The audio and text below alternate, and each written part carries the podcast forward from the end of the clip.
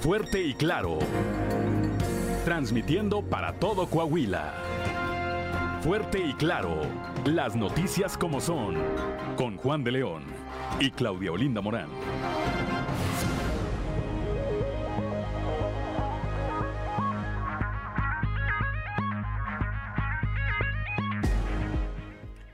Son las 6 de la mañana, 6 de la mañana con 3 minutos. Muy buenos días, 6 de la mañana con 3 minutos de este lunes 5 de septiembre del 2022, día en que se celebra a quienes llevan por nombre Teresa de Calcuta. Bueno, pues una felicitación a quienes lleven este nombre o a quienes tengan el día de hoy algo que celebrar. Ya estamos en Fuerte y Claro, este espacio informativo de Grupo Región para todo el territorio del estado de eh, Coahuila. Y como todas las mañanas, saludo a mi compañera Claudia Linda Morán. Claudia, muy buenos días. Muy buenos días, Juan, y por supuesto muy buenos días a quienes nos acompañan a través de nuestras diferentes frecuencias de Grupo Región en todo el territorio del estado, por región 91.3 Saltillo en la región sureste, por región 91.1 en la región centro, carbonífera, desierto y cinco manantiales, por región 103.5 en la región Laguna y de Durango, por región 97.9 en la región norte de Coahuila y sur de Texas y más al norte aún, por región 91.5 en la región Acuña Jiménez y del Río. Un saludo también a quienes nos siguen a través de las redes sociales por la página de Facebook Región Capital Coahuila.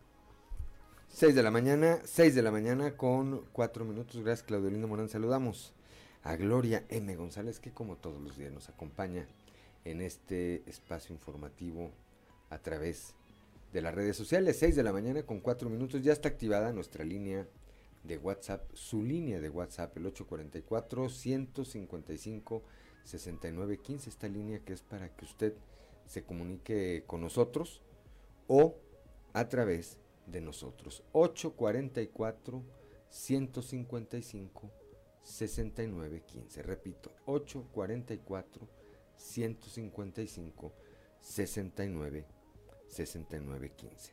Una mañana, una mañana eh, con lluvia aquí en la capital del estado, Claudio Linda. Así es, y a esta hora la temperatura en Saltillo está en 18 grados, en Monclova 21, Piedras Negras 22, Torreón 21 grados, General Cepeda 17, Arteaga 17 grados, Ciudad Acuña 22, en Derramadero al sur de Saltillo hay 16 grados, Musquis 22, San Juan de Sabinas 22 grados, San Buenaventura 22 también, Cuatro Ciénegas 21, Parras de la Fuente y Ramos Arispe con 18 grados centígrados. Pero si quiere conocer a detalle el pronóstico de del tiempo para todas las regiones del estado, vamos con Angélica Acosta.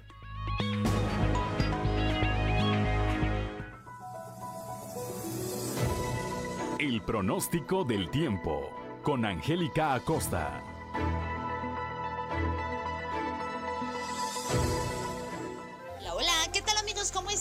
Buenos días. Vámonos con los detalles del clima. Iniciamos en Saltillo. Se espera para este lunes una temperatura máxima de 24 grados, mínima de 14. Durante el día muy nubladito, se va a sentir algo fresco. Y bueno, por la noche un cielo principalmente nublado. La posibilidad de precipitación se incrementa más por la noche que durante el día, 55%. Toma tus precauciones. Nos vamos hasta Monclova, máxima de 23 grados, mínima de 19 para este inicio de semana. Durante el día fresco, ¿ok? Vamos a tener un cielo principalmente nublado, al igual que por la noche va a estar muy nubladito y bueno, pues atención, toma tus precauciones, maneja con cuidado. 97% la posibilidad de precipitación, ¿ok? Nos vamos ahora hasta Torreón. Se espera una máxima de 24 grados, mínima de 20 durante el día, muy nubladito, ¿ok? El airecito se va a sentir ligeramente fresco, al igual que por la noche con bastante nubosidad. La posibilidad de precipitación, 45%. Eso es ahí para Torreón. En Piedras Negras nos vamos con una temperatura máxima de 28 grados centígrados, mínima de 21 durante el día. Vamos a tener un cielo principalmente nublado, al igual que por la noche bastante nubladito. La posibilidad de precipitación muy elevada, 92%. Va a ser un inicio de semana muy lluvioso. Nos vamos hasta Ciudad Acuña. Aquí se reduce la posibilidad de lluvia en Ciudad Acuña 40%. Durante el día se espera que el termómetro alcance una máxima de 31 grados, mínima de 20. Durante el día despejadito, vamos a tener solecito, va a estar un cielo totalmente claro. Y por la noche aumento de nubosidad, ¿ok? Ahí está. Nos vamos ahora hasta la Sultana del Norte. Y en Monterrey también se esperan lluvias. 100% la posibilidad de precipitación ahí para la Sultana del Norte con una temperatura máxima de 27 grados y mínima de 21. Durante el día bastante nubladito, se va a sentir algo cálido y por la noche mucha nubosidad. Maneja con cuidado. Amigos, inicio de semana lluvioso, tome sus precauciones. Que tenga usted un feliz lunes.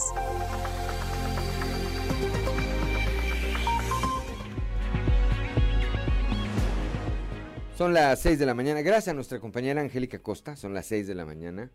6 de la mañana con 8 minutos.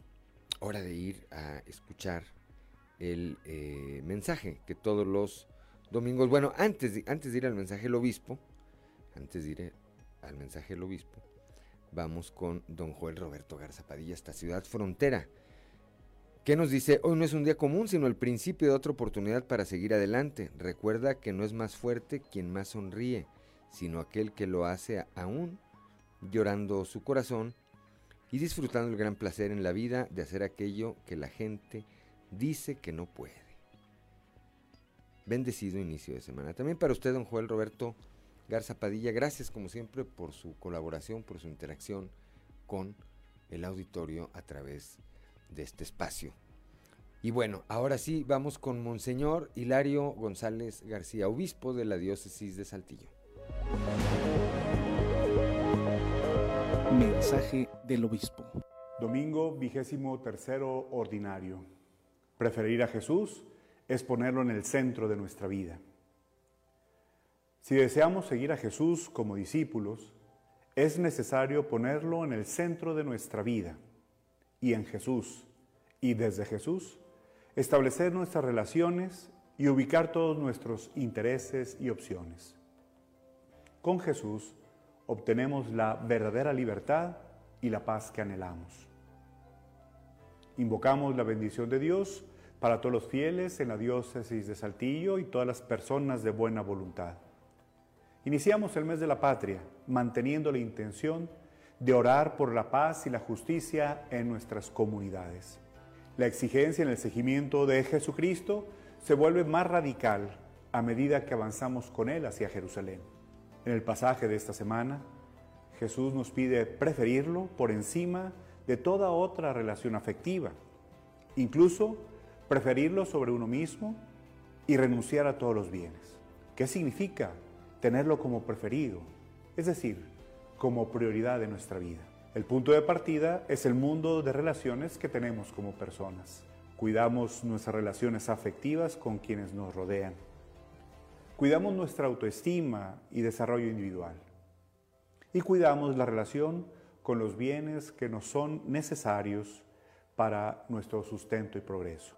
Ahora bien, ¿qué punto de referencia nos ayuda en nuestras relaciones de modo que nuestro crecimiento sea auténtico y no nos quedemos estancados o carentes en alguna de ellas.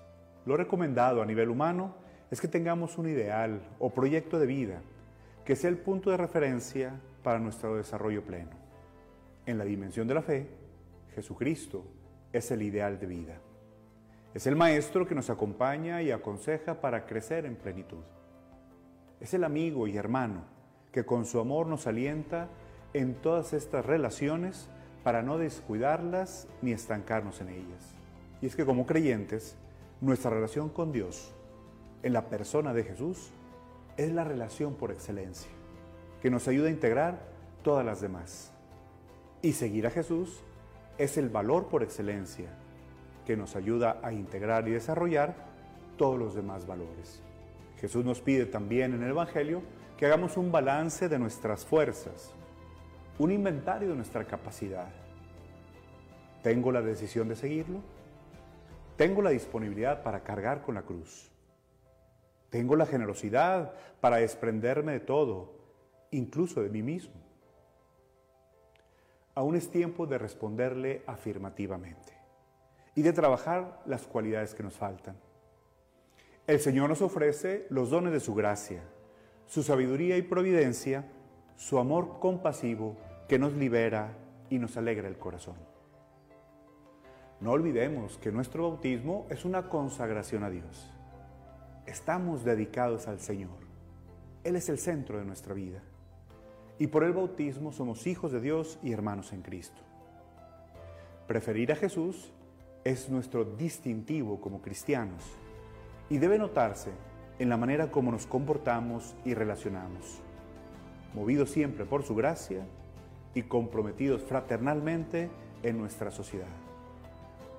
Demos buen testimonio como discípulos de Jesucristo. Bendiciones para todos.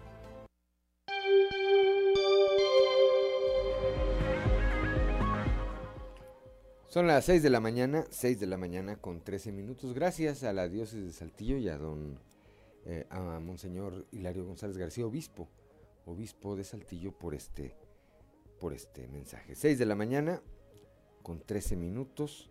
Saludo o respondo el saludo a mi tía Margarita Briones Luna, ya va, ya va para trabajar, no falla. Mi tía, saludos tía, gracias por el favor de su atención. 6 de la mañana, 6 de la mañana con 13 minutos. Tenemos ya a Moisés Santiago Hernández. Moisés Santiago Hernández, hoy se cumple un mes de la tragedia en el Pinabete, donde pues perdieron la vida 10 mineros que permanecen, que permanecen atrapados desde entonces. Muy buenos días.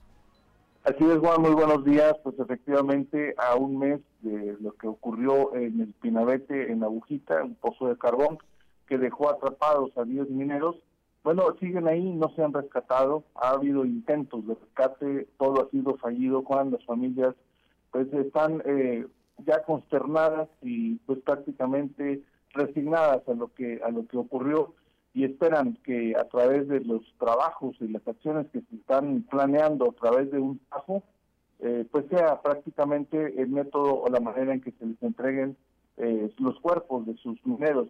Eh, el, sábado precisamente se hizo una misa, se hizo una ceremonia religiosa donde se pedía, se solicitaba precisamente, bueno, que la esperanza quede en, ese tajo que se piensa realizar y pues de esa manera ver eh, pues algún alguna oportunidad de tenerlos con ellos.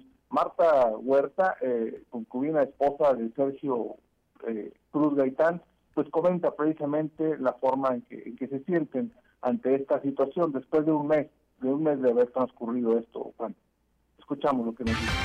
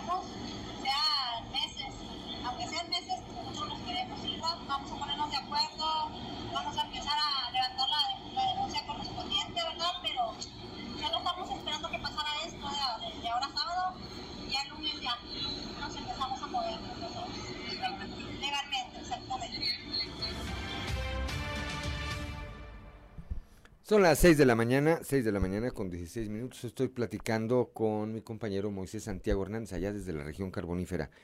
Pues se cumplió este primer mes de lo ocurrido allá en el Pinabete, pero bueno, todavía, todavía estábamos con ese tema, eh, Moisés Santiago Hernández, cuando se viene esta corriente de agua, esta lluvia que afectó pues hasta ahora particularmente o más gravemente en Musquis y que ha dejado ya una cifra eh, aproximada de 25 mil damnificados. Así es, Juan, efectivamente, eh, hemos hecho el recorrido en diferentes sectores de este municipio, en Musquis, donde precisamente eh, se ve una gran afectación de las familias, de las personas que se vieron precisamente dañadas por esta situación el agua, Juan, llegó a cubrir, llegó a cubrir algunas viviendas, en vista de que muchas de ellas eh, están cerca de lo que es un arroyo, el arroyo Zamora se le conoce, pero las, las familias han comentado que nunca, nunca en su vida habían visto esa situación. El arroyo agarraba agua de vez en cuando, pero nunca esas proporciones, por lo cual fue algo que, que, vino de repente y ocurrió, ¿verdad? Precisamente que haya damnificados. Vemos que el agua arrastró, arrastró carros, arrastró eh, pues, eh, seres domésticos, iban, según eh, lo que hemos visto, este, colchones, sillones, tanques de gas, hasta vehículos fueron arrastrados por, por estas corrientes de agua, que pues prácticamente fue algo que conmocionó al municipio de Musquis. Las autoridades municipales, que encabeza la alcaldesa Tania Flores, pues han hecho lo posible por llegar a las familias. El apoyo del gobierno del Estado se ha hecho presente, se ha visto que el gobernador Riquelme a través de diferentes dependencias y en, persona mismo también ha logrado estar ahí con las familias para pues, darles la confianza de que no les va a faltar nada.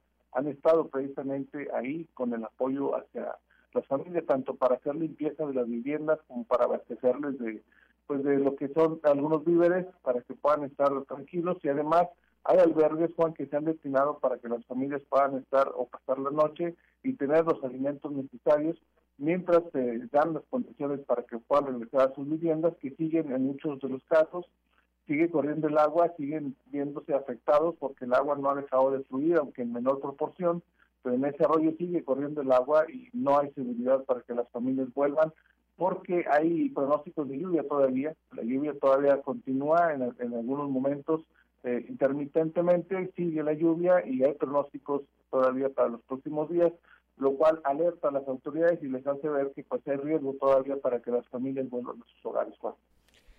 Sí, terrible lo que ocurre allá. Eh, hemos visto, platicamos la semana pasada, cuando ocurrían estos hechos, con la alcaldesa eh, Tania Flores, vimos, vimos eh, posteriormente la intervención de las autoridades estatales. A través de las redes hemos visto cómo pues municipios gobernados por distintos partidos se han solidarizado con la causa de los musquenses. A mí me llamó mucho la atención. El jueves, bueno, fue el informe, no hubo mañanera. Pero en la mañanera del viernes no hubo 30 segundos para Musquis. Ni de parte del presidente López Obrador, ni de parte del subsecretario Ricardo Mejía Verdeja, ese que quiere venir a transformar Coahuila y a mejorar y no sé qué tantas cosas trae. No escuché 30 segundos.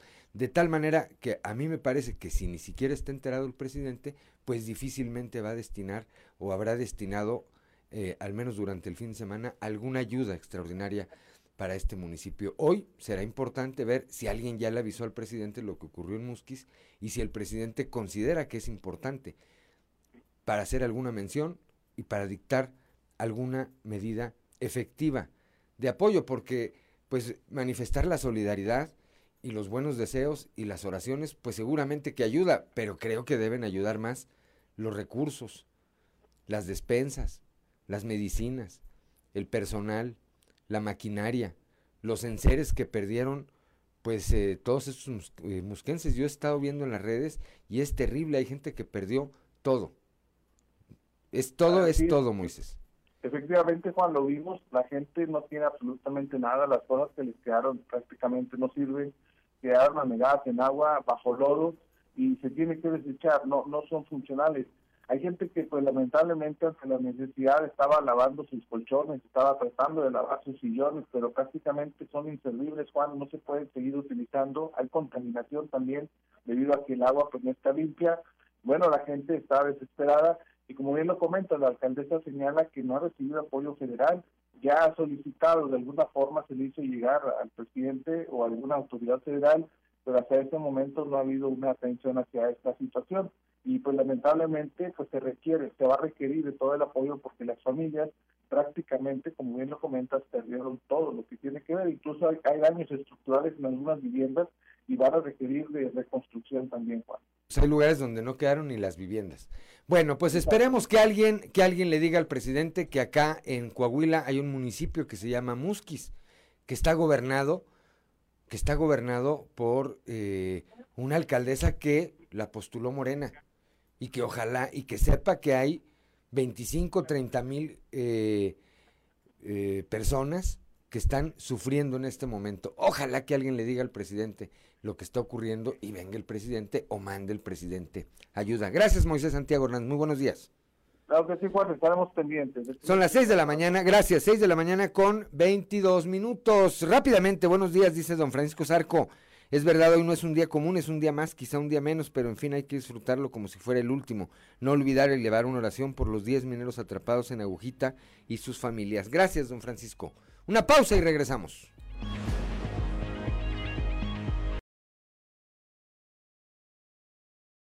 Claro, y si usted nos sigue a través de la radio, escuchó a Manuel Mijares con Bella, un éxito del 86, pero ahora en su versión en vivo, en la versión en vivo de este cantante.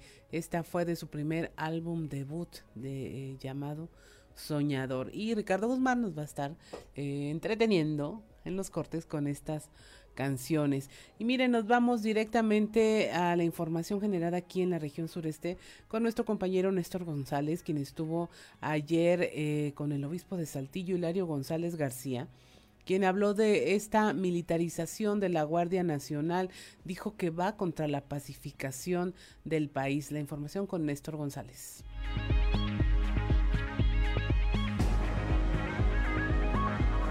Amigos, me da mucho gusto saludarlos en esta mañana de lunes para informarles que el obispo de Saltillo, Hilario González García, se pronunció en contra de la militarización del país respecto de esta autorización para que la Guardia Nacional pase a jurisdicción militar. El obispo de Saltillo dijo que es un paso atrás hacia la pacificación del país. Vamos a escuchar lo que dijo el obispo Hilario González García.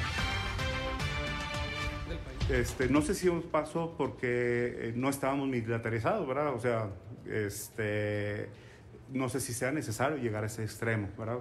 Tal vez paso para atrás en el sentido de que es un retroceso de algo que estábamos bien y luego ya este, al no estar tan bien se tiene que recurrir a eso, pues tal vez desde ese punto de vista sí. Pero creo que todo el planteamiento es, es en la estrategia, en estas estrategias de seguridad, de justicia, de evitar pues, la impunidad, de evitar que el, el estado de violencia sea lo ordinario. Bueno, pues ahí están las palabras de Monseñor Hilario González García, quien señala que no es lo que busca eh, el país, que la pacificación del país no va a favor de una militarización como ya se aprobó en el Congreso de la Unión esta propuesta del Ejecutivo de integrar a la Guardia Nacional, que originalmente nació con un eh, mando civil, o al menos así estaba establecido en el decreto de su constitución de la creación de la Guardia Nacional. Sin embargo, bueno, pues el, el eh, Congreso de la Unión de mayoría morenista dio aval a que la Guardia Nacional pase a ser de jurisdicción militar, lo cual no es visto con buenos ojos por muchos de los sectores de la sociedad. Regresamos con ustedes. Muy buenos días. 6 de la mañana con 31 minutos. Muchas gracias a Néstor González. Continuamos con la información para evitar el chapulineo y que las personas que ostentan un puesto de elección popular eh, bajo un partido cambien a otro sin que haya consecuencias. Piden que se sancione esta conducta política, así lo señaló el secretario general del PAN, Gerardo Aguado. La información con nuestro compañero Raúl Rocha.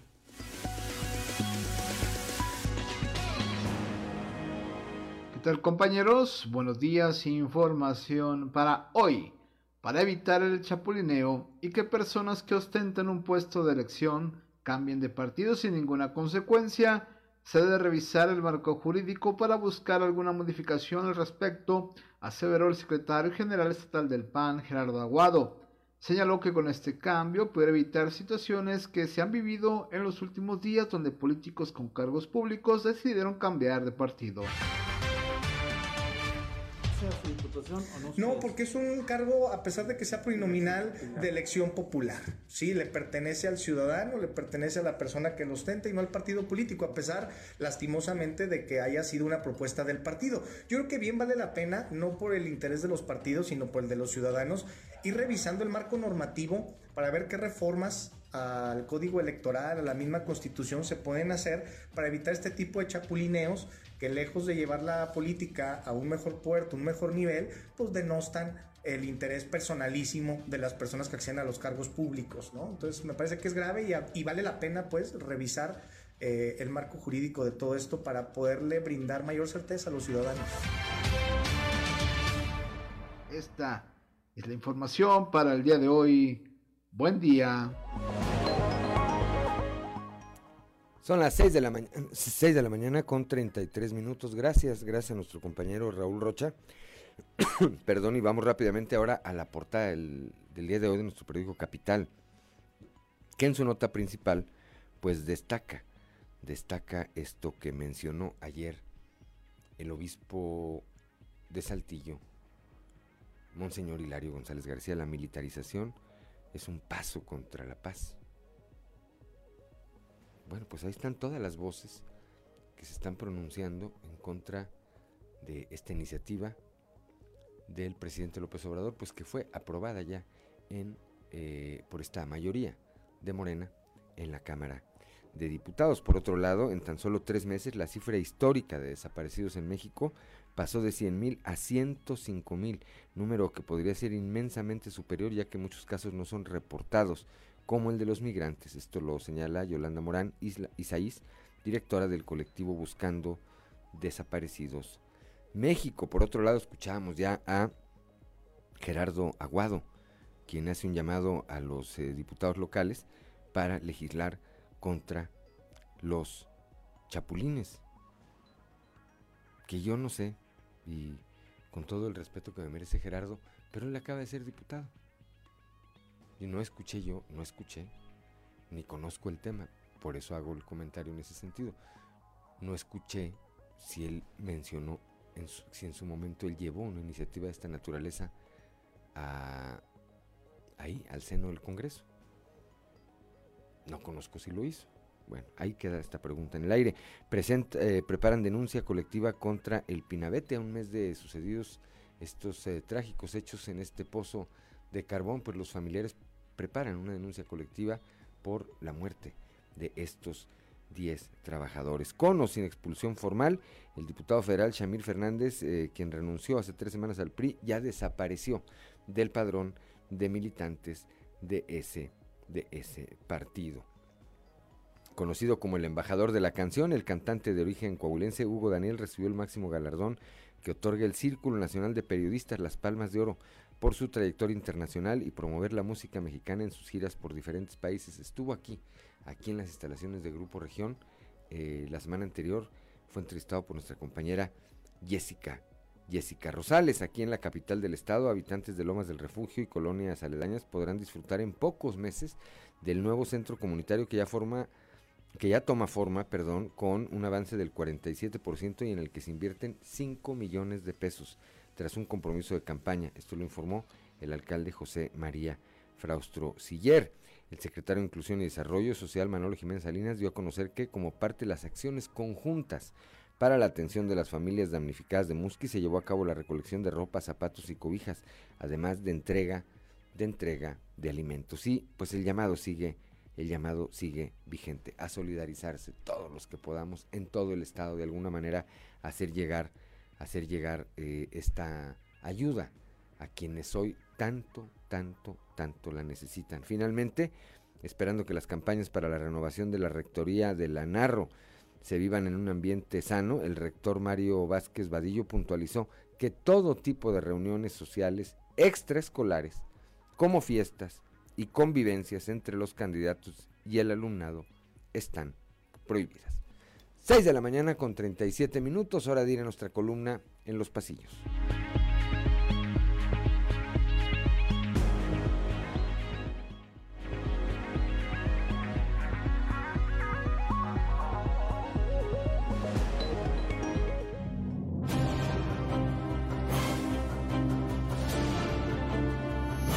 Y en el cartón de hoy, en casa, que nos muestra a Shamir Fernández, quien nos comenta, acá sí me siento como en casa.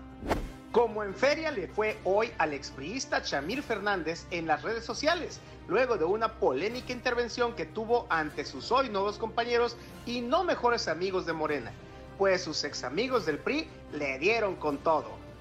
¡En tu cara! ¡Tremenda paliza! Y es que a diferencia de otros perfiles que han migrado del tricolor al partido Guinda, al también exdiputado local le ha costado caerle bien a sus nuevos compañeros que aseguran no terminan y todo indica que no lo harán de aceptarlo, pues consideran que si así traicionó al instituto político que tanto le dio, lo mismo deben esperar haga en Morena. Usted no aprende, ¿verdad? A ver qué resulta de las órdenes de aprehensión giradas ayer por la PGR, un mes después de la tragedia que sepultó a 10 mineros en el municipio de Sabinas. Por lo pronto, se sabe que uno de los señalados es Cristian Solís Arriaga, quien antes de que diera de baja su página en Facebook, no daba señas de ser ese empresario al que la CFE le dio contratos por 75 millones de pesos. Pero lo más preocupante es que otra vez se pretende crear un show mediático para poder enterrar literalmente el tema del rescate. Oye, no seas tan modesto, eres una rata, no me engañas. También en la carbonífera, decepción entre los ciudadanos el hecho de que en la mañanera del pasado viernes ni el presidente López Obrador ni el subsecretario de Seguridad hayan dedicado 30 segundos de su larga verborrea al tema de Musquis, en donde a decir de la alcaldesa Tania Flores son más de 25 mil los damnificados por el agua.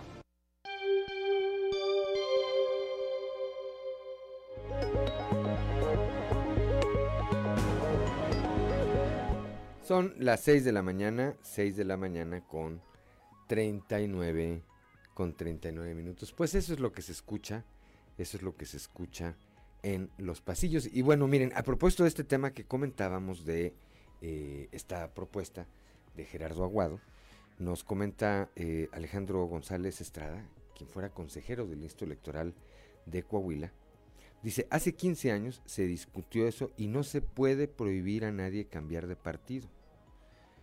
Hubo muchos intentos. Dice, aquí lo intentó eh, la maestra Esther Quintana, siendo presidente del PAN, y no pudo. No pudo. Eh, básicamente, dice, porque puedes, tú puedes cambiar de opinión, a nadie lo pueden obligar a nada. Ya está el tema muy debatido en los tribunales. Entonces, esto seguramente también lo sabe Gerardo Aguado. Ahora sí que aventó la rola, aventó la rola para distraer. Gracias Alejandro González Estrada, siempre por tu atención y por tu participación eh, en aras de informar, de orientar este, a, pues a nosotros y al auditorio. Te mando un saludo, como siempre, con todo afecto. Son las 6 de la mañana, 6 de la mañana con 41 minutos. Una pausa y regresamos.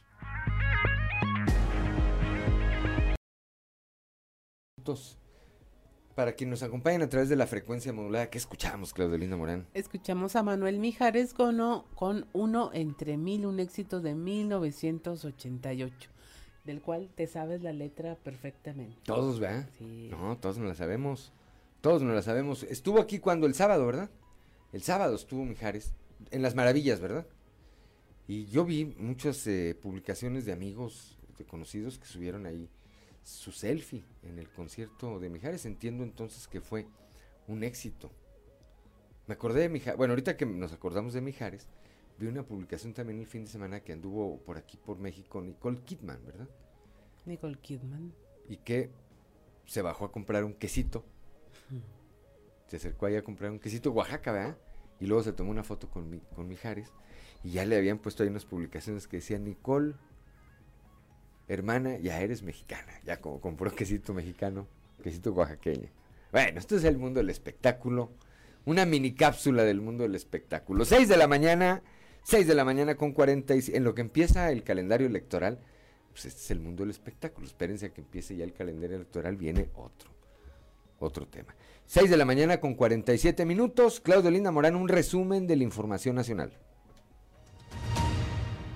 Va la Fiscalía General de la República contra dueño del pozo El Pinabete. Ya obtuvo órdenes de aprehensión en contra de tres presuntos responsables del derrumbe ocurrido en el pozo minero El Pinabete en Musquis, Coahuila, que dejó a 10 mineros atrapados, ahora los considerados prófugos por estos hechos. Entre ellos se encuentra Cristian Solís, dueño de la mina, quien es buscado por aprovechar o explotar un bien que pertenece a la nación, es decir, por no haber obtenido permisos eh, previos de concesión o autorización, un delito que se castiga con entre 2 y 12 años de, de prisión más una multa de 300 a 1000 veces el salario mínimo controlará el ejército la Guardia Nacional. Esto se logró durante la votación de la reforma del presidente Andrés Manuel López Obrador para que la Guardia Nacional pase a formar parte del ejército. La oposición, conformada por los integrantes de la alianza de la alianza Va por México de PRI, PAN y PRD junto con Movimiento Ciudadano, votaron en contra de la iniciativa presidencial, mientras que Morena votó en bloque a favor y solo tuvo dos diputadas disidentes. Esta iniciativa tiene como objetivo que la Secretaría de la Defensa Nacional, la Sedena, tenga control operativo y administrativo de la Guardia Nacional y que esta misma dependencia organice la distribución de sus elementos en todo el territorio nacional. Mueren nueve migrantes ahogados eh, decenas también fueron rescatados tras intentar cruzar el río Bravo desde México a Estados Unidos. Los ahogamientos ocurrieron cuando un enorme grupo intentó atravesar el río Bravo cerca de Eagle Pass en el estado de Texas. Eh, se confirmó que 37 personas fueron rescatadas, pero se encontraron los cadáveres de nueve migrantes, tres por las autoridades mexicanas y seis por los agentes estadounidenses. Las lluvias causan tres muertes en Acapulco, eh, Acapulco, entre ellos un menor de edad. Es el saldo que dejaron las fuertes lluvias en Guerrero. Se reportaron también deslaves en carreteras de tres municipios, así como un árbol caído y muros colapsados. Eh, las muertes ocurrieron cuando una camioneta en la que viajaban una pareja con su nieta al intentar atravesar un río fue arrastrada por la corriente con todo y sus ocupantes. Solo la menor alcanzó a salir del vehículo. La mujer falleció y su esposo quedó inicialmente como desaparecido. Más tarde, las autoridades de protección civil de Acapulco también reportaron un menor de edad a quien le cayó el muro de una vivienda aseguran contrabando de mercurio. Elementos de la Marina y de la Agencia Nacional de Aduanas detectaron este envío oculto dentro de un cargamento de rodillos transportadores que iba a ser enviado a Chile. El grupo de análisis de riesgos de la aduana de Manzanillo detectó este cargamento al perforar uno de los rodillos metálicos y determinó que se trataba de mercurio altamente tóxico, por lo que se procedió a su embargo. El personal de aduanas identificó esta como una nueva modalidad de tráfico ilícito con el ocultamiento de mercurio en operaciones de exportación. Esto queda como precedente para la generación de futuros alertamientos. Y finalmente surge en Coahuila la competencia de Rubí, ¿se acuerda de los 15 años de Rubí? Bueno, pues para darle gracias a Dios porque su hija Génesis Berlanga Peña está viva después de haber sufrido una operación quirúrgica, el coahuilense Oscar Berlanga Ballesteros invitó a través de las redes sociales a la llamada torna quinceañera de su hija. El hombre convocó a todos a asistir a la mega fiesta que amenizarán cuatro grupos musicales a todas las personas que oraron por la salud de su hija, quien se le había reventado el apéndice. La mega fiesta, que se espera sea todo un acontecimiento, se va a celebrar el próximo domingo 11 de septiembre a partir de las 19 horas en el Parque de Softball El Zurdo Bielma. Esto allá en la región centro va a estar a un costado de la llamada Casa Merced y va a haber asado de puerco y arroz. De todo. Y hasta aquí la información nacional. Son las 6 de la mañana, 6 de la mañana con 52 minutos. No puede faltar, ¿verdad? No puede faltar. el eh, eh, fin de semana tuve oportunidad de estar en Hipólito. Acá este, es, un ejido del municipio de Ramos Arispe. Hoy están poniendo un, una estructura que yo dije, no, pues se me hace que Mijares se va a presentar acá, no en las maravillas. La verdad es que no, no, no me vi tan preguntón como para ir a la casa donde iba a ser la quinceañera, que quién iba a venir, pero una estructura bastante respetable. Yo les, les decía a las personas con las que iba, aquí no crean que va a venir a cantar Carlos Rivera o cualquier musiquillo de esos, no. No, dije, aquí iba a venir alguien más o menos pesado, porque sí era un, por lo menos en la estructura, se andaba dando un tiro con cualquier espectáculo de primer nivel de los que vemos en Saltillo. Yo no sé quién iría a ir, ni quise preguntar, y menos quién vivía ahí en la casa. Dices, ¿qué tal si resulta que, bueno. Pero ya tenían, eso sí, arroz ya estaba puerco, que olía ahí a varios kilómetros a la redonda. Un saludo allá a Hipólito, que por cierto se llenó la presa también, estaba totalmente vacía la presa El Tulillo, hace tres semanas no tenía una gota de agua, estaba seca de extremo a extremo, y ahora que tuvimos oportunidad de pasar, ya tenía mucha, mucha, pero mucha agua. Y con estas lluvias que están cayendo se va a terminar de rellenar. Ya lo verán. Son las 6 de la mañana, 6 de la mañana con 53 minutos. Leslie Delgado. Leslie Delgado estuvo con el rector de la Narro, que hace este llamado en esta época en que se lleva a cabo un proceso electoral interno en esa institución educativa. Leslie, muy buenos días. Buen día, informando desde la ciudad de Saltillo. Esperando que las campañas para la renovación de la rectoría de la Universidad Autónoma Agraria Antonio Narro se vivan en un ambiente sano, el rector de dicha casa de estudios, Mario Vázquez Vadillo, puntualizó que todo tipo de reuniones sociales, extraescolares como fiestas y convivencias entre los candidatos y el alumnado están completamente prohibidas, por lo que en dado caso de que se realicen, los organizadores podrían ser sancionados por parte del colegio electoral. A continuación, escucharemos la información. Mi recomendación sería que no lo, no lo hicieran, están muy, muy acotados los tiempos, son 15 días lo que son de campaña nada más. Eh, están programadas las presentaciones de las personas que salen en la terna en Saltillo, Torreón y Chiapas, prácticamente es una campaña de 15 días nada más, no es como se hacía anteriormente antes del 2006, que antes que fuéramos federales se hacían campañas desde un, año antes, ahora no, ahora son 15 días nada más. ¿Podría haber sanciones, rector, a quienes pudieran convocar ese tipo de...? Yo creo que sí, yo siento que aquí el Consejo Directivo y el Colegio, la Comisión Electoral tendrá que emitir un, pronunciamiento en la cual se prohíbe ese tipo de, prácticas. ¿Qué sí estaría prometido? La idea es este, sancionar en caso de que haya personas que se que lo, promuevan, es, pero eso sería una decisión de la Comisión Electoral y el Colegio Electoral. ¿Bebidas alcohólicas, drogas? Y no, no, no, no, no, o sea, esperemos que no sea así. Agradezco la intervención y deseo que tengan un excelente día.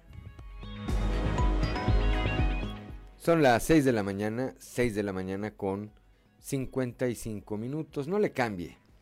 Regresando a las, eh, en unos minutos más apenas vamos a platicar, como todos los lunes, con el doctor Rubén Aguilar Valenzuela.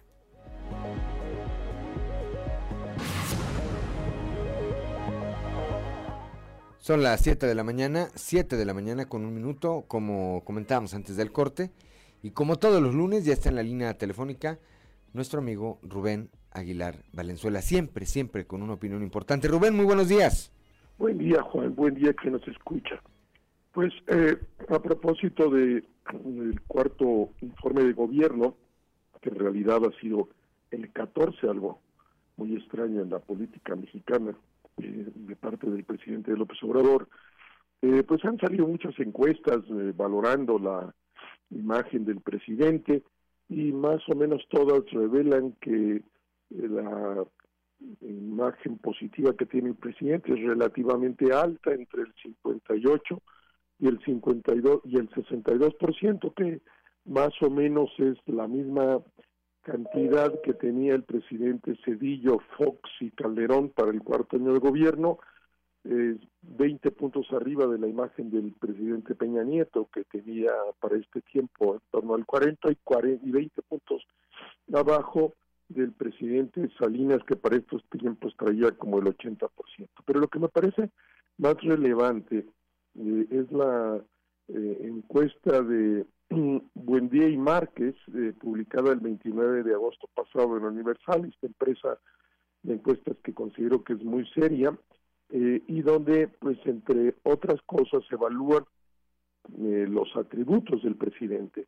Es, es común que en el mundo de los mandatarios populistas su fortaleza más grande estriba en sus atributos de corte personal, quien los vota los vota porque se identifican con esos atributos más que con su gestión de gobierno, no los valoran en un principio por el resultado de su gestión de gobierno, sino por eh, el conjunto de sus atributos. Y bueno, en la encuesta de eh, Buendí Márquez se muestra de manera contundente que a partir de febrero de la encuesta de febrero de 2019 y después vienen las que siguen a lo largo de, estos eh, ya casi cuatro años de gobierno, pues el presidente tendría una muy buena imagen. Por ejemplo, eh, el valor de la honestidad en febrero 19, el 85% de las personas pensaban que era honesto, pero ahora ya solo el 66. También en 19, el 87 pensaba que tenía una vida sencilla, pero ahora solo el 68. En estos dos tramos pierde casi 20% eh, de, de, del inicio a la hora. Y en esa misma tendencia hacia la baja van es que eh, pues crece el número de las personas que piensa que el presidente miente o maquilla la verdad, este crece también el porcentaje de personas que consideran que el presidente no reconoce sus errores antes, en 19 pensaba el 78% pensaba que sí lo hacía y hoy solo el 52%. También aumenta el número de personas que piensan que el presidente se siente dueño de la verdad. Este, en 19 pensaba esto el 20%, pero ahora lo piensa el, 40%, un, un aumento del 100% en este tramo. Se eleva el número de las personas que lo ve como intolerante, también el, eh, el número de las personas que piensan que el presidente no gobierna para todos, sino solo para un grupo. Eh, se incrementa también el número de las personas que piensan que el presidente no cumple con la ley. En 2019 lo pensaba así, eh, decía el 73% decía que el presidente sí cumple con la ley, pero ahora solo el 60%. Crece también el número de las personas que eh, considera que eh, tiene ideas anticuadas y baja las personas que piensan que el presidente representa un cambio. En, mil, en 2019 el 79% pensaba que representaba un cambio y ahora solo el 61% ha bajado 20%. ¿Qué indica todo esto? Bueno, indica que Um, todos estos números vienen en, un artículo que hoy se publica en, Capital en Saltillo y la gente interesada podría uh, acercarse al texto porque pues son muchos los números, pero eh, pues lo que pasa en el resto del mundo es que eh, en el caso de los gobernantes populistas, su mayor fortaleza, como lo ha sido para el presidente López Obrador, son sus atributos personales pero cuando empiezan estos a bajar eh, en, en los otros países, en ese momento empieza también a bajar generalmente, incluso en los suyos, la valoración positiva de su gestión. Eh, habrá que ver si se comporta de la misma manera en el caso de México. Todo indicaría que sí y que entonces estaríamos viendo a partir de este año y en particular en 2023 que en la medida en que eh, sigan eh, decreciendo como ha ocurrido desde febrero 19, en ningún momento ha repuntado ningún atributo en, el presidente, pues que empezaremos a ver que se junta la mala valoración con eh, la mala valoración de los atributos, Juan. Sí, así es, Rubén. Es que, a ver, eh, tenemos el tema de la Casa Gris, tenemos el tema de esa reforma eléctrica que el presidente quiso impulsar y en donde iba en contra de las nuevas energías. Eh, todas esas que se están usando en el mundo, bueno, él iba en contra de eso. Y así tenemos eh, muchísimos ejemplos que evidentemente han tenido, han tenido un efecto o tienen un efecto en la población y están restándole, restándole eh, pues puntos a, esta, a estos indicadores que a mí me parecen bastante importantes, que son eh, eh, bastante importantes para un político, por supuesto, y más para un eh, político del corte del presidente, que son sus atributos personales, porque luego hay quien perdona el mal quehacer gubernamental, pero no perdonan estos atributos. Hace algunos años hubo un alcalde aquí del PAN, hubo un alcalde aquí en la capital del estado, Rubén, al que en funciones encuestaban y la gente le preguntaban que si ese alcalde estaba cumpliendo con sus compromisos y la gente decía que no. Pero les preguntaban si volvían a, si volverían a votar por él y la gente decía que sí. Y le decían, bueno, pero ¿por qué? Dijo, es que es muy buena gente, porque tenía cara de buena gente. Creo que la debe de tener todavía, no creo que le haya cambiado la cara, pero, pero decían, es que es muy buena gente. Bueno, eso debe tener ahorita bastante preocupado al presidente porque está viendo cómo esos indicadores, repito, que para un político de su corte son tan importantes, pues se desploman día con día, Rubén. Así es, y, bueno, pues esa es la fortaleza mayor de, los gobernantes populistas, sus atributos personales, y pues con el tiempo eh, mm, en el caso mexicano, desde el año 19, eh, pues estamos viendo que el presidente solo baja sus atributos, que la gente pues se da cuenta de verdad que sí es un presidente que, que miente, es tan consistente su nivel de mentira que pues la ciudadanía termina por aceptar que así es, o que solo gobierna para un grupo, si todo el día está insultando a todos los que no lo apoyan, este no es un estadista, los estadistas gobiernan para el conjunto de la población, él solo gobierna para los que simpatizan con él y se le alinean.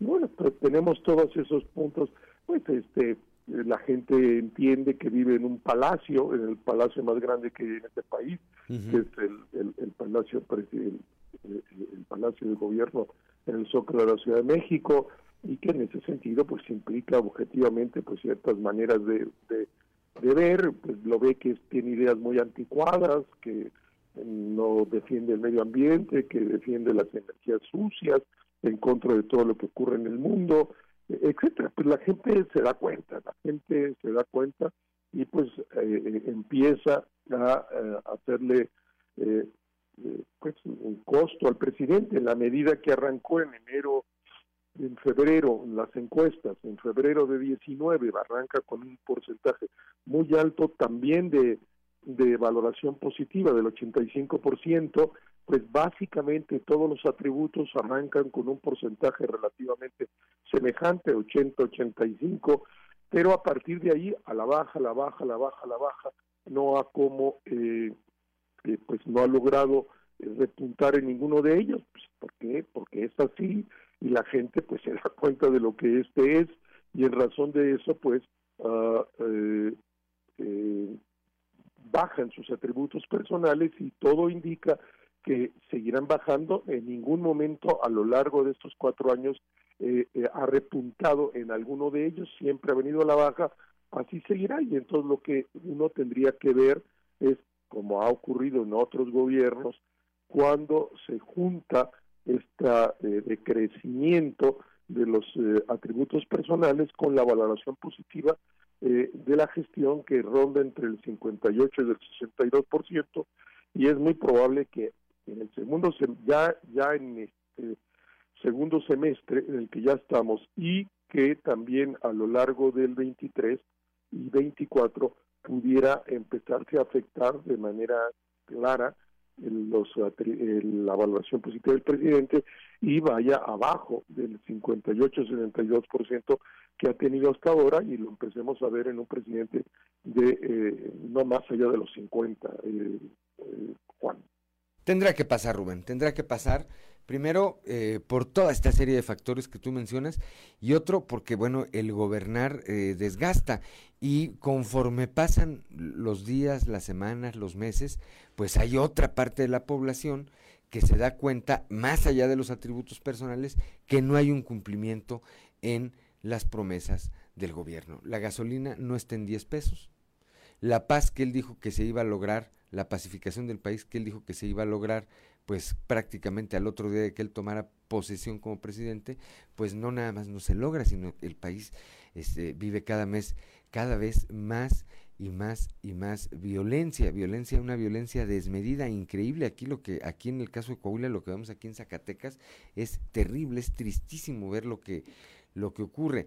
Este, y así toda una serie de promesas que evidentemente cuando pasa el tiempo la gente dice, no, pues ya van cuatro años, ya van cinco años, y no los cumplió, y tendrá, tendrá que tener eso un efecto en eh, esta otra calificación, y a mí me parece que por supuesto en los procesos electorales del 23 y del 24, Pues es, eso es lo que uno debe de esperar y, y eso tocará pues a la ciudadanía. La ciudadanía ya en las encuestas manifiesta que le parece pues que el presidente está dejando de tener esos atributos que había pensado en el arranque Juan. Bueno, pues estaremos atentos porque esto, eh, yo coincido contigo, va a la baja. Hay que ver en qué momento, en qué momento hace algo el presidente, se da cuenta, trata de hacer un cambio de estrategia, difícilmente porque parece un hombre acostumbrado a hacer lo que él quiere y creer de principio a fin nada más en lo que él cree. Gracias Rubén, como siempre. Hasta luego, Juan. Buen día. Buen día quien nos escucha. Excelente semana. Siete de la mañana, siete de la mañana con 14 minutos. Dora Martínez nos dice buenos días, buenos días, Dora Martínez, que nos sigue a través de las redes sociales, no nos dice desde dónde nos sigue. Luego, Antón Sarabi dice, buen día, tío, ¿cómo anda? Pues buen día, sobrino. Pues muy bien, aquí andamos. Este, no sé, no, no, no lo ubico, no sé si, si eh, sea una composición, un nombre compuesto, un nombre de los que luego usamos algunos. Pero bueno, si es usted mi sobrino, buenos días, sobrino. ¿Cómo está? ¿Cómo está usted? Como el tío Gamboín, ¿verdad? buenas, buenas tardes, mis sobrinitos. Siete de la mañana con 14 minutos. Claudia Olinda Morán. ya me dio risa aquí. Continuamos con la información. Eh, nuestra compañera Guadalupe Pérez nos tiene los detalles de cómo las fuertes lluvias que tuvieron varios problemas en, en la ciudad de Monclova, pero pues también se están resurgiendo arroyos y cauces naturales. La información con Guadalupe Pérez de la región centro. Las lluvias que se están presentando en Monclova están generando que reaviven cauces naturales y arroyos. Por ello ya se han tomado algunas acciones sobre lo que se ha estado aplicando. Habla el alcalde Mario Alberto Dávila. Tuvimos problemas en varias colonias, en la parte oriente de la ciudad, en la parte sur y en la parte poniente de la ciudad, pues en todos lados, en la parte norte también. Estoy haciendo un recorrido por todas estas colonias y por toda la ciudad prácticamente, atendiendo con todo el equipo de directores estas situaciones, eh, principalmente en los sitios donde hay eh, corrientes naturales de, agua, arroyos, eh, colonia industrial, colonia hipódromo, colonia Las Flores, revisando el tema del drenaje pluvial, colonia Calderón, colonia Ramos Arispe, colonia Elce Hernández, 21 de marzo, José de las Fuentes, prácticamente toda la ciudad, estoy haciendo recorrido. ¿Se hicieron evacuaciones? Toda la tarde se hicieron evacuaciones de varias familias. ¿En qué colonia? en la colonia Ramos Arispe, en la colonia El Roble. Eh, hubo una familia eh, de Ángel y Cindy que se, el agua subió en su domicilio hasta un metro o 20 centímetros. Ellos tuvieron que ser evacuados junto con sus niños y bueno, hasta el momento no hubo ninguna desgracia, no ha habido, gracias a Dios, ninguna desgracia personal, humana y eso es lo que estamos luchando. Tal como precisa, ya se están vigilando las zonas que son consideradas de alto riesgo y en este sentido también se están tomando medidas preventivas, especialmente para aquellos vehículos que siguen sin respetar las zonas por donde se registran escurrimientos naturales y que bueno, esto podría ser riesgoso ya que pudieran ser arrastrados por la fuerte corriente. Saludos desde la región centro para Grupo Región Informa, Guadalupe Pérez. Son las 7 de la mañana con 16 minutos allá en el norte del 5 al 30 de septiembre, es decir, empiezan hoy los menores de 5 años van a poder recibir la vacuna hexavalente en los centros de salud. Esto como parte de una campaña intensiva de vacunación. Nuestra compañera Norma Ramírez nos tiene los detalles. Muy buenos días. Esta es la información desde la ciudad de Piedras Negras del 5 al 30 de septiembre los menores de 5 años podrán recibir la vacuna hexavalente en los centros de salud en una campaña intensiva para completar su esquema básico de vacunación. Declaró así el jefe de la jurisdicción sanitaria número 1, Iván Alejandro Moscoso González, quien indicó que son 3.000 dosis las que se estarán esperando por parte de la federación. Se dio el aviso eh, y la instrucción de iniciar una campaña intensiva de vacunación para complementar esquemas que están actualmente con falta de alguna dosis, específicamente en esquemas de niños menores de 5 años. Eh, recibimos un lote importante de vacuna hexavalente y que del 5 al 30 de septiembre vamos a estar aplicándolos en nuestros distintos centros de salud y, eh, y en algunas campañas especiales que estaremos armando en los próximos días es importante hacerle la invitación y el exhorto a toda la población que acuda, primero que revise las cartillas de sus, de sus niños, que acudan a recibir orientación en dado caso de que les haga falta una, y pues bueno, ahí mismo aprovechar el, momento y aplicarle la vacuna hexavalente. La vacuna hexavalente es muy importante porque incluye una dosis eh, de poliomielitis.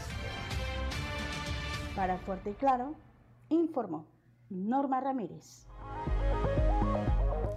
7 de la mañana con 18 minutos con el objeto de prepararse para el próximo periodo electoral del 2023. El INE ya puso en marcha su campaña anual intensa. La información con Ricardo Ramírez.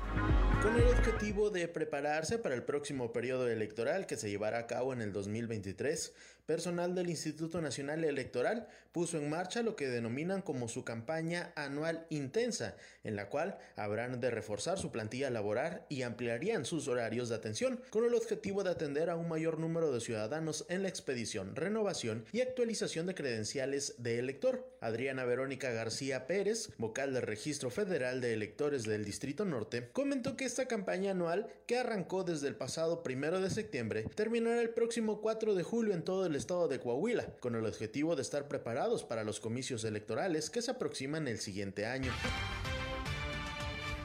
Esta campaña, en el caso específico, por ejemplo, de Coahuila y el Estado de México, que en el 2023 tendrán proceso electoral, pues es una campaña que cobra una particular eh, importancia, dado que se vuelve eh, una campaña especial de actualización.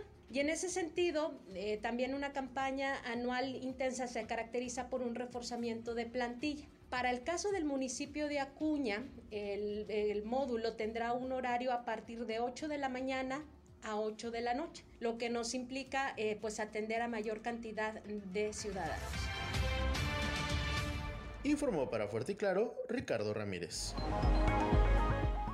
7 de la mañana con 20 minutos. Estamos en Fuerte y Claro. Regresamos.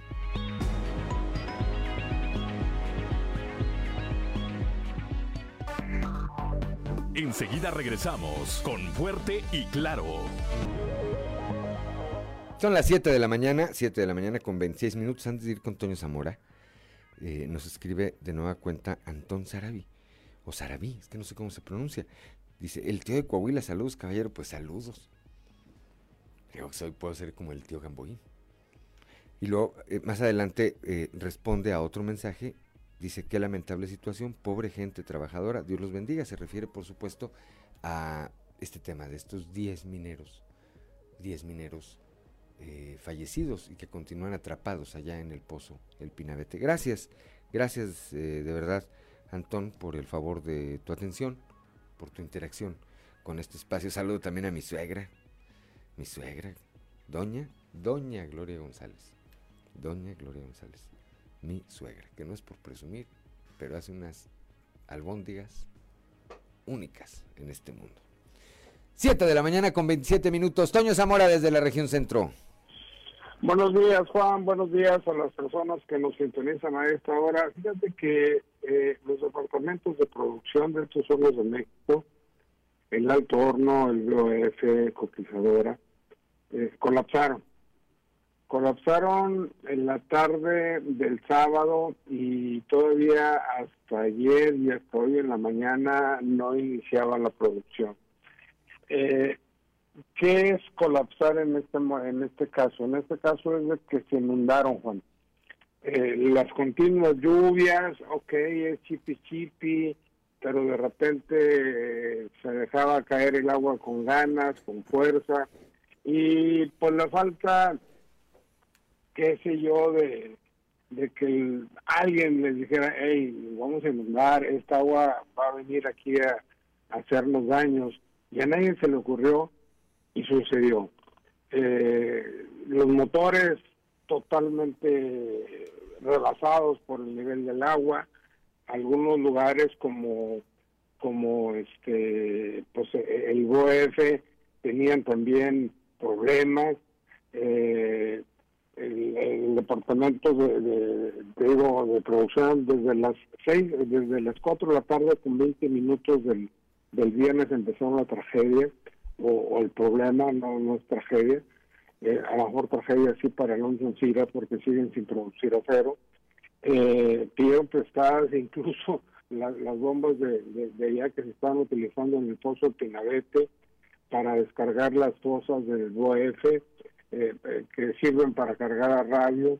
Estaban llenas de agua esas fosas. La banda principal del Alto Horno 5 que alimentan, alimenta con minerales, minerales el Alto Horno, también tenía eh, malas condiciones, en fin, imagínate para conseguir los motores que normalmente no se consiguen en México, este, pues yo creo que van a tardar unos unos días más. Eh, apenas el lunes, apenas abrieron las, negociaciones que, que venden ese tipo de, de, de enseres, así que pues yo creo que va a estar parada la producción unos dos días más en caso de que resuelvan inmediatamente y resolver es que, que compren, que paguen cash, que ahí es donde está el problema para seguir con la producción. Pues sí, una complicación sin duda eh, en el sistema de producción de la cerera que evidentemente tiene repercusiones. Y es que esta lluvia, cuyos efectos comenzaron a sentirse, eh, primero en la región norte, después en la región carbonífera, pues alcanzaron a la región eh, centro. Afortunadamente, pues no, no, no con los mismos saldos, afortunadamente, pero sí vimos también al alcalde Mario Dávila, pues eh, maniobrando, ¿verdad? Maniobrando ahí en eh, beneficio, en auxilio, en apoyo de la población que eh, sufrió, sufrió algún tipo de contratiempo a causa de estas lluvias, Toño. Hoy en la mañana platicamos con, el director de, Protección Civil y nos decía el comentario, que ha llovido, sí, eh, los arroyos no han sido rebasados, o sea, no ha salido el agua de, del cauce de los arroyos. Eh, en el río Muclova la situación está normal. Eh, para muchos incrédulos todavía las piedras que pusieron ahí como pues para hacer unos, unos, unos pequeños estanques siguen siguen vivos siguen latentes no se los ha llevado la corriente. Y, y pues parece eh, hubo algunas viviendas este, inundadas este les entró el agua y, pues bueno ahí es donde andaba o donde anduvo el, el presidente municipal Mario Dávila pues llevando los enseres que, requerían, ¿no? Cuando menos alimentación y ese tipo de cosas, Juan. Sí. Pero sí, afortunadamente hemos tenido eh, no tantos problemas por estos aguaceros. Veíamos también al alcalde eh, que con todo y lluvia, pues no suspendió esta marcha que se llevó a cabo, que encabezó él junto con señor esposa, pues en... Eh, pues para hacer un llamado, para concientizar en contra del suicidio. Con todo lluvia, ahí iba, ahí iba el, el, alcalde. A mí me parece que es de los presidentes municipales que sí saben o que sí valoran el día a día. Es que luego cuando dicen un día más, no, es un día menos de gobierno. Toño, así estén empezando. El día que pase es un día que ya lo que no hicieron ya dejaron de hacerlo, ¿eh? Y no van a tener oportunidad de recuperarlo. El día del suicidio se, se, se, se, conmemora la próxima semana. Eh, el doctor Mario David le dijo, no, una semana antes. Pero está pronosticada la lluvia. Pues si nos llueve, ni modo, le seguimos, ¿no? Y, y, eso fue lo que hizo, ¿no? O sea, hacerlo. Y, y, yo creo que tuvo respuesta por ahí de la ciudadanía, ¿no? Yo creo que eso es lo importante, que la gente se manifiesten este tipo de, de acciones, porque hay que recordar que a veces un suicidio, eh, a un suicidio le siguen más suicidios, ¿no? Porque hay personas que que, este, que tienen el problema, que dicen yo me voy a suicidar, se, se suicida uno y lo otro por allá que también tiene el mismo problema, pues también se suicida. Normalmente hay, es el primero, luego hay unos dos más cuando menos. Una cadena, hay instancias, hay instancias, instituciones dedicadas a apoyar, pero además pues eh, están siempre los familiares, amigos, eh, la pareja, los hijos, los papás, depende de, quién sea el caso, creo que es, eh, ahora sí, como dice Antonio, cada quien sabe, solamente cada quien sabe lo que carga, pero creo, yo lo digo de la manera más respetuosa, me parece que no es la, la mejor alternativa. Siempre hay, siempre hay una instancia, siempre hay una oportunidad de eh, buscar otra vía de solución. Pero bueno. Para terminar, Juan, así rapidito, próximamente 30 eh, patrullas ya en Monclova, ya están aquí en Monclova, las están adecuando, las están poniendo las torretas, las están pintando, les están poniendo este, las cosas estas de intercomunicación y demás. Pero bueno, como dijo Mario Dávila, nos vamos a tardar porque no hay aquí, los chips ya vi, ya llegaron, ya, ya, traen chips y ya pronto vamos a tener pues, unidades nuevas vigilando los monclovenses. Todo sea. Cuidando más bien. Claro, que todo sea por, por la seguridad, que es uno de los eh, temas más preciados de los que disfrutamos los coahuilenses en lo general. Gracias, Toño Zamora. Hasta mañana. Siete de la mañana con 35 minutos. Claudio Linda Morán. Así es, y bueno, continuamos con el mensaje del sacerdote Josué García y su participación Dios ama. Diócesis de Saltillo. Presbítero Josué García. Dios ama. Tenemos la obligación de ser felices. Es más, ese es el único objetivo de la vida. Cuando Dios nos planta en este mundo, cuando nos llama a la vocación llamada vida, al final de ella lo único que nos preguntará, eh, decía San Ignacio de Loyola, es que seremos juzgados en el amor, es decir, en la felicidad. Pero no cualquier felicidad, sino aquella felicidad que es duradera, que no se extingue, que no se apaga. Es más, la vida toda es una búsqueda constante de ello. Lo que hacemos, lo que nos dedicamos, la familia con la cual hemos formado, hemos crecido, pues intentamos buscar eso, nuestra felicidad. Desgraciadamente los cristianos en más de alguna ocasión nos hemos mostrado un tanto taciturnos. Recordemos al famoso Zaratustra de Friedrich Nietzsche eso era precisamente lo que le reclamaba a la religión, hacer a los hombres infelices y hasta cierto punto pudiera tener razón. Ciertamente muchas exigencias del cristianismo son costosas, pero precisamente porque algo cuesta, eh, algo que, que nos cuesta es lo que valoramos. Cuando encontramos un tesoro o una perla preciosa, nos compara el Señor Jesús al reino de Dios, lo dejamos todo por ir a comprar aquel terreno aquel lugar en donde encontramos esa perla. Bueno, pues Eric Fromm le, eh, le mandaba al cristianismo una prueba de fuego. Él nos dice que si las enseñanzas religiosas contribuyen al desarrollo, a la fuerza, a la libertad y a la felicidad de los creyentes, entonces veremos los frutos del amor. Pero si por el contrario contribuyen a la reducción de las potencialidades humanas, a la desdicha, a la falta de productividad, pues no pueden haber nacido del amor, diga lo que diga el dogma. Diócesis de Saltillo.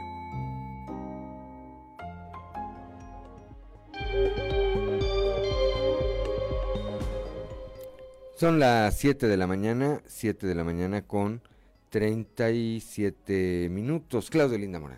En, tan solo tres meses, la cifra histórica de desaparecidos en México pasó de 100 mil a 105 mil personas. Este número podría ser inmensamente superior, ya que muchos de los casos no son reportados como, eh, como los migrantes. Esto lo afirmó Yolanda Morán Isaís, directora del colectivo Buscando Desaparecidos México, Búscame. En mayo había 100.000 desaparecidos y el secretario general de la ONU se pronunció de que en un país donde no hay guerra, en un país en donde nos decimos demócratas, haya tanto asesinado y desaparecido. 100 mil en mayo. Y ayer el mismo secretario, subsecretario Encinas dijo, ahorita hay oficialmente 105 mil. En tres meses 5 mil es una cantidad escalofriante. No solo son registros desde 1965, como dice él, actualmente en tres meses 5 mil. No está funcionando la estrategia de la seguridad.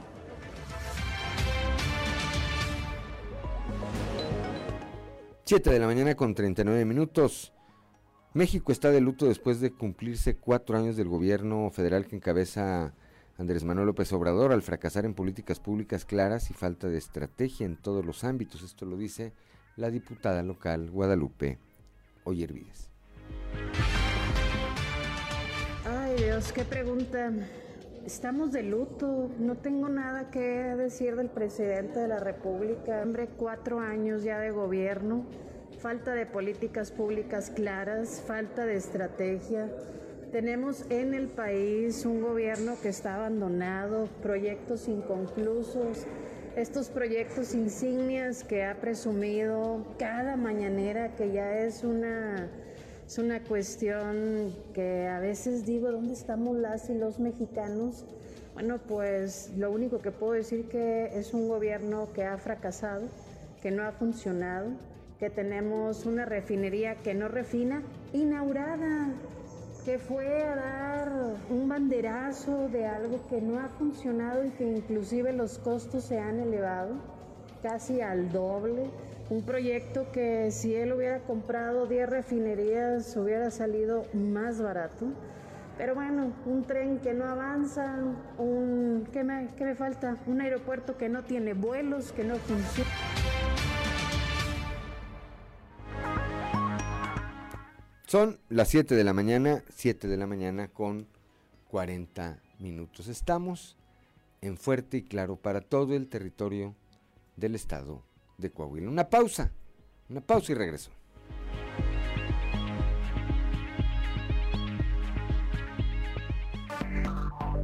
Enseguida regresamos con Fuerte y Claro.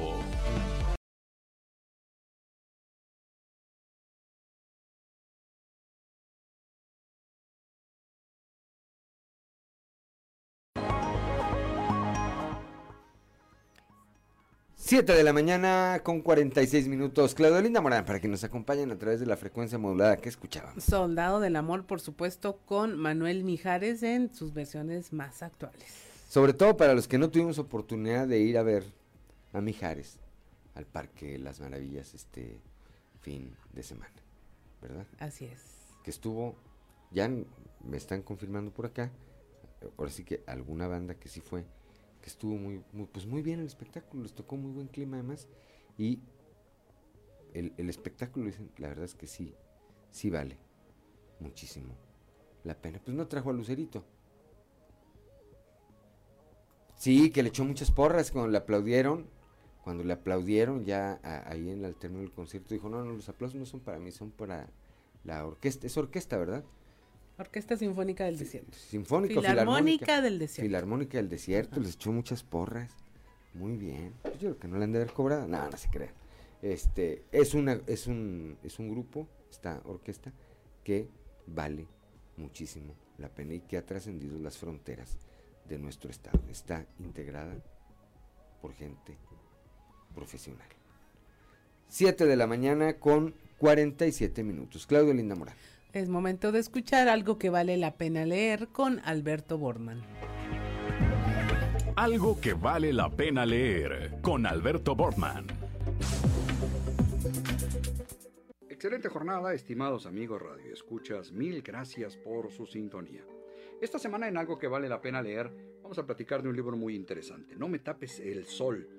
Y es que poco reflexionamos que el actual desinterés de las nuevas generaciones en la participación política, social y cultural de transformar nuestro tiempo, se debe, como lo hemos dicho ya en repetidas ocasiones, en mucho a la falta del ejercicio filosófico, especialmente de una vertiente ontológica muy particular, tal y como lo sugiere el escritor español Eduardo Infante en el ensayo histórico No me tapes el sol, cómo ser cínico de los buenos de Editorial Ariel, impreso para México en el 2021. Y es que hablamos de esta corriente filosófica de un cinismo muy diferente al de la connotación que seguramente usted tiene bien definida y que ha sido alterada con el transcurso del tiempo sobre el cinismo. El cinismo bueno nació en el siglo V en Atenas de la mano de Antístenes como el único movimiento filosófico de la antigüedad que estableció la libertad como el valor supremo ponderando la virtud como el único elemento que precisamos los seres humanos para ser felices. Nada tiene que ver con los conceptos de mentira, hipocresía o inmoralidad atados al cínico moderno. Antístenes heredó la bandera del movimiento a Diógenes de Sinope, también conocido con el título de perro fiero por su rudeza al debatir, lo que le ganaría una gran enemistad con Platón, gran impulsor del idealismo, que terminó por desprestigiar al movimiento de los cínicos relegándolo al olvido junto con sus figuras y postulados.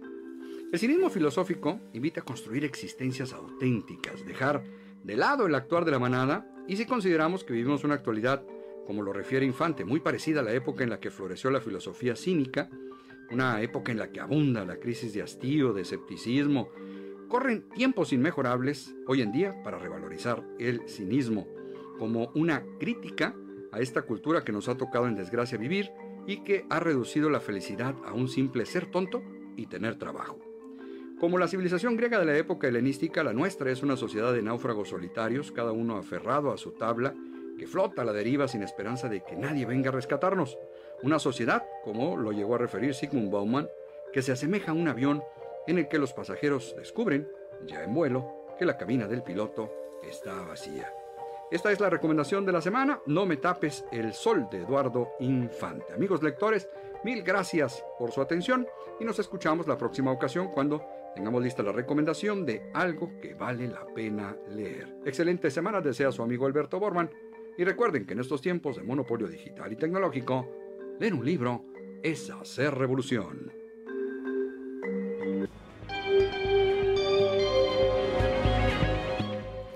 Son las 7 de la mañana, 7 de la mañana con 50 minutos. Ayer estuvo de cumpleaños, por cierto, Alberto Borman. Le mandamos un saludo, una felicitación. Tuvimos oportunidad de platicar ayer con él, este, pero aún así pues le reiteramos el saludo, la felicitación y nuestros deseos de que cumpla muchos, muchos, muchos, pero muchísimos años más. 7 de la mañana con 51 minutos. Continuamos con la información. La presidenta honoraria del DIF Coahuila, Marcela Gorgón Carrillo, señaló que el trabajo de coordinación con los organismos de la sociedad civil es permanente. Destacó que se han realizado durante la presente administración más de 5.500 acciones a favor de las 421 OSCs que están funcionando en Coahuila. Muestra de ello fue la jornada de capacitación que se desarrolló en Saltillo, beneficiando a 54 organismos de la sociedad civil organizada de la región sureste, con lo que suman ya 145 cursos y videoconferencias en beneficio de este sector de la población. La labor voluntaria nos llena de orgullo porque representa el espíritu solidario de las y los coahuilenses, resaltó Gorgón Carrillo. La presidenta honoraria del DIF expuso que a través de este programa Organizaciones Unidas por Coahuila se impulsan acciones orientadas para capacitar a las organizaciones de la sociedad civil para proporcionarles herramientas que les permitan fortalecer la operatividad de los recursos que les otorgan, así como el funcionamiento de cada una de las organizaciones. 7 de la mañana con 52 minutos. Nos vamos al mundo de los deportes. Vámonos con Noé Santoyo al mundo de los deportes. Resumen Estadio con Noé Santoyo.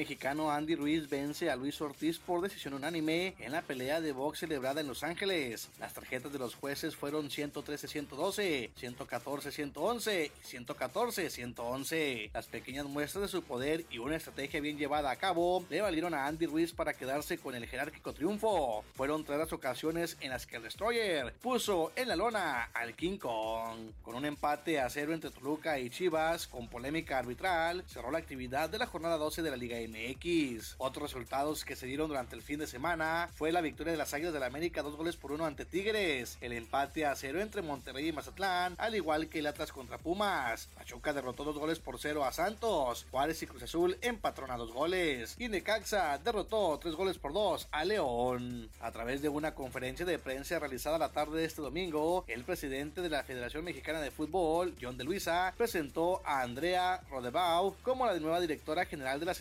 nacionales femenil. De acuerdo a de Luisa, Andrea llega con el objetivo de colocar a México dentro de los mejores ocho países del mundo en la rama femenil. Pasan los años y el olfato goleador de Javier Chicharito Hernández no desaparece, pues el ariete mexicano alcanzó la cifra de 200 goles en su trayectoria profesional en clubes y lo hizo en el empate entre Los Ángeles Galaxy y el Sporting de Kansas City. El ariete actualmente estrella de la MLS se destapó con un doblete, sumando sus tantos 200 y 201, aunque el festejo no pudo ser redondo, pues cerró un penal en el último minuto que le pudo dar el triunfo a su equipo. Ha terminado el Gran Premio de Países Bajos de Fórmula 1 y con esto Red Bull y sus pilotos, Checo Pérez y Max Verstappen, se mantienen en la cima de los campeonatos de la Fórmula 1 en este año 2022. La victoria de este domingo de Max Verstappen en casa lo acerca cada vez más al bicampeonato y aleja a Red Bull de sus competidores, pues ya tiene una muy buena ventaja en el campeonato de constructores que parece difícil superar. El podio fue con triunfo de Max, el segundo puesto para George Russell y el tercer peldaño para Ferrari de Charles Leclerc. El mexicano Checo Pérez se posicionó quinto. En actividad de la Liga Mexicana de Béisbol, un cuadrangular del estadounidense Art Charles en la séptima entrada definió un duelo de picheo que ganaron los Leones de Yucatán 2-0 a los Diablos Rojos de México, triunfo que mantiene con vida a los felinos en la final de la zona sur de la Liga Mexicana. El resultado puso la serie 3 a 2, con los Diablos con ventaja y a una victoria de ser los campeones de la sur. En la otra semifinal, peleando hasta el último out y logrando remontar una desventaja que llegó a ser de 8 anotaciones, Sultanes de Monterrey vino de atrás del encuentro y de forma dramática consiguió un rally de 3 anotaciones en el cierre de la novena entrada para dejar en el terreno a los Toros de Tijuana venciéndolos por pizarra de 12 carreras a 11. Sultanes ha conseguido su décimo segundo campeonato de la zona en la Liga Mexicana y ahora espera al campeón de la Sur. Resumen Estadio con Noé Santoyo.